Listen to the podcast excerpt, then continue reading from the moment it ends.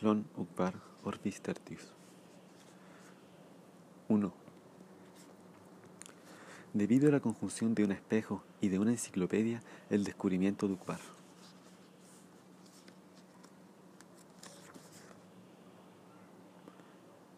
Ahora sí. Clon Ukbar Orbis Tertius 1. Debo a la conjunción de un espejo y de una enciclopedia el descubrimiento de Ukbar. El espejo inquietaba el fondo de un corredor en una, quinta de la calle Gaona, en Ramos Mejía. La enciclopedia falazmente se llama The Anglo-American Cyclopedia y es una reimpresión liberal, pero también morosa, de la Enciclopedia Británica de 1902. El hecho que se produjo hará unos cinco años. Bioy Cáceres había cenado conmigo esa noche y nos demoró una vasta polémica sobre la ejecución de una novela en primera persona cuyo narrador omitiera o desfigurara los hechos e incurriera en diversas contradicciones que permitieran a unos pocos lectores, a muy pocos lectores, la adivinación de una realidad atroz o banal. Desde el fondo remoto del corredor el espejo nos acechaba. Descubrimos en la alta noche ese descubrimiento es inevitable, que los espejos tienen algo monstruoso. Entonces Bioy Cáceres recordó que uno de los heresiarcas de Ukbar había declarado que los espejos y la cópula son abominables, porque multiplican el número de, los humanos. Le pregunté el origen de esa memorable sentencia y me contestó que The Anglo American Encyclopedia la registraba en su artículo sobre Ukbar. La quinta, que habíamos alquilado amueblada, poseía un ejemplar de esa obra. En las últimas páginas del volumen 46 dimos con un artículo sobre Uppsala. En las, en las primeras del capítulo 47, uno sobre Ural Altaic Language. Pero ni una palabra sobre, sobre Ukbar. Vi hoy, un poco azorado, interrogó, interrogó los tomos del índice agotó en vano todas las lecciones imaginables. Ukbar, Ukbar, Ukbar o Ukbar. Antes de irse, me dijo que era una región del Irak o de Asia Menor. Confieso que asentí con alguna incomodidad. Conjeturé que ese país indocumentado y ese heresiarca anónimo eran una ficción improvisada sobre por la modestia de Bioy para justificar una frase. El examen estéril de uno de los atlas de Juntus Pertes fortaleció mi duda. Al día siguiente Bioy me llamó desde Buenos Aires. Me dijo que tenía a la vista el artículo sobre Ukbar en el volumen 26 de la enciclopedia.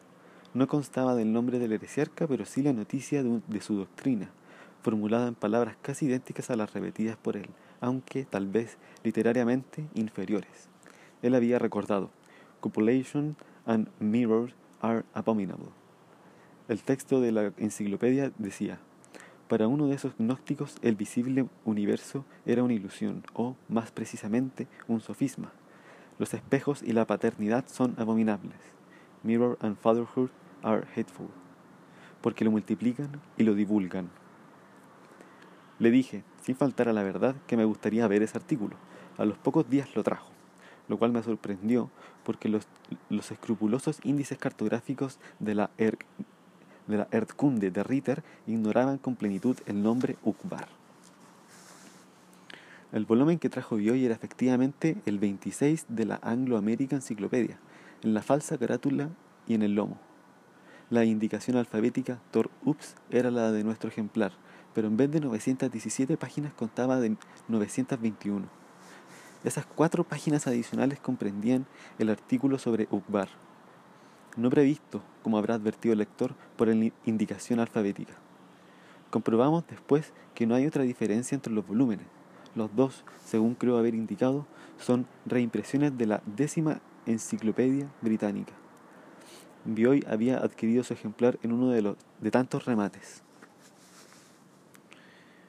Leímos con algún cuidado el artículo. El pasaje recordado por Bioy era tal vez el único sorprendente.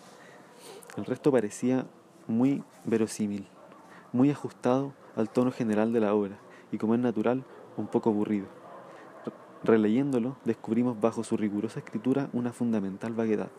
De los 14 hombres que figuraban en la parte geográfica, de los, perdón, repito. De los 14 nombres que figuraban en la parte geográfica, solo reconocimos tres: Jorazán, Armenia, Erzerum, interpolados en el texto de un modo ambiguo. De los nombres históricos, uno solo, el impostor Smerdis, el mago, invocado más bien como una metáfora. La nota parecía precisar las fronteras de Ukbar, pero sus nebulosos puntos de referencia eran ríos y cráteres y cadenas de esa misma región. Leímos, verbigracia, que, la que las tierras bajas de Tsai Haldun y el delta del, del Aja definen la frontera del sur y que en las islas de ese delta procrean los caballos salvajes. Eso al principio de la página 918. En la sección histórica, página 920, supimos que a raíz de las persecuciones religiosas del siglo XIII, los ortodoxos buscaron amparo en las islas, donde perduran todavía sus, obeliscos y donde no es raro exhumar sus espejos de piedra. La sección idioma y literatura era breve, un solo rasgo memorable, anotaba que la, literatura de Ukbar era de un carácter fantástico y que sus epopeyas y sus leyendas no se referían jamás a la realidad, sino a las dos regiones imaginarias de Nelnas y Tlon. La bibliografía enumeraba cuatro volúmenes que no hemos encontrado hasta ahora, aunque el tercero, Stilas Haslam History of the Land Called Ukbar, 1874, figura en los catálogos de librería de Bernard Quartridge.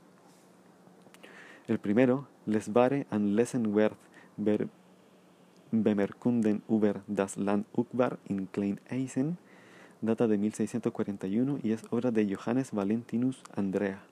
El hecho es significativo. Un par de años después, di con ese nombre en las inesperadas páginas de The Quincy, Greetings, decimotercer volumen, y supe que era el de un teólogo alemán que a principios del siglo XII, a principios del siglo XVII, describió la imaginaria comunidad de la Rosa Cruz, que, otro, que otros luego fundaron, a imitación de lo prefigurado por él. Esa noche visitamos la Biblioteca Nacional. En vago fatigamos atlas, catálogos, anuarios de sociedades geográficas, memorias de viajeros e historiadores. Nadie había estado nunca en Ukbar. El índice general de la enciclopedia de Bioy tampoco registraba ese nombre. Al día siguiente, Carlos Mastronardi, a quien yo había referido el asunto, advirtió en una librería de Corrientes y Talcahuano los negros y dorados lomos de la Anglo-América Enciclopedia. Entró e interrogó el volumen 26. Naturalmente, no dio con el menor indicio de Ukbar.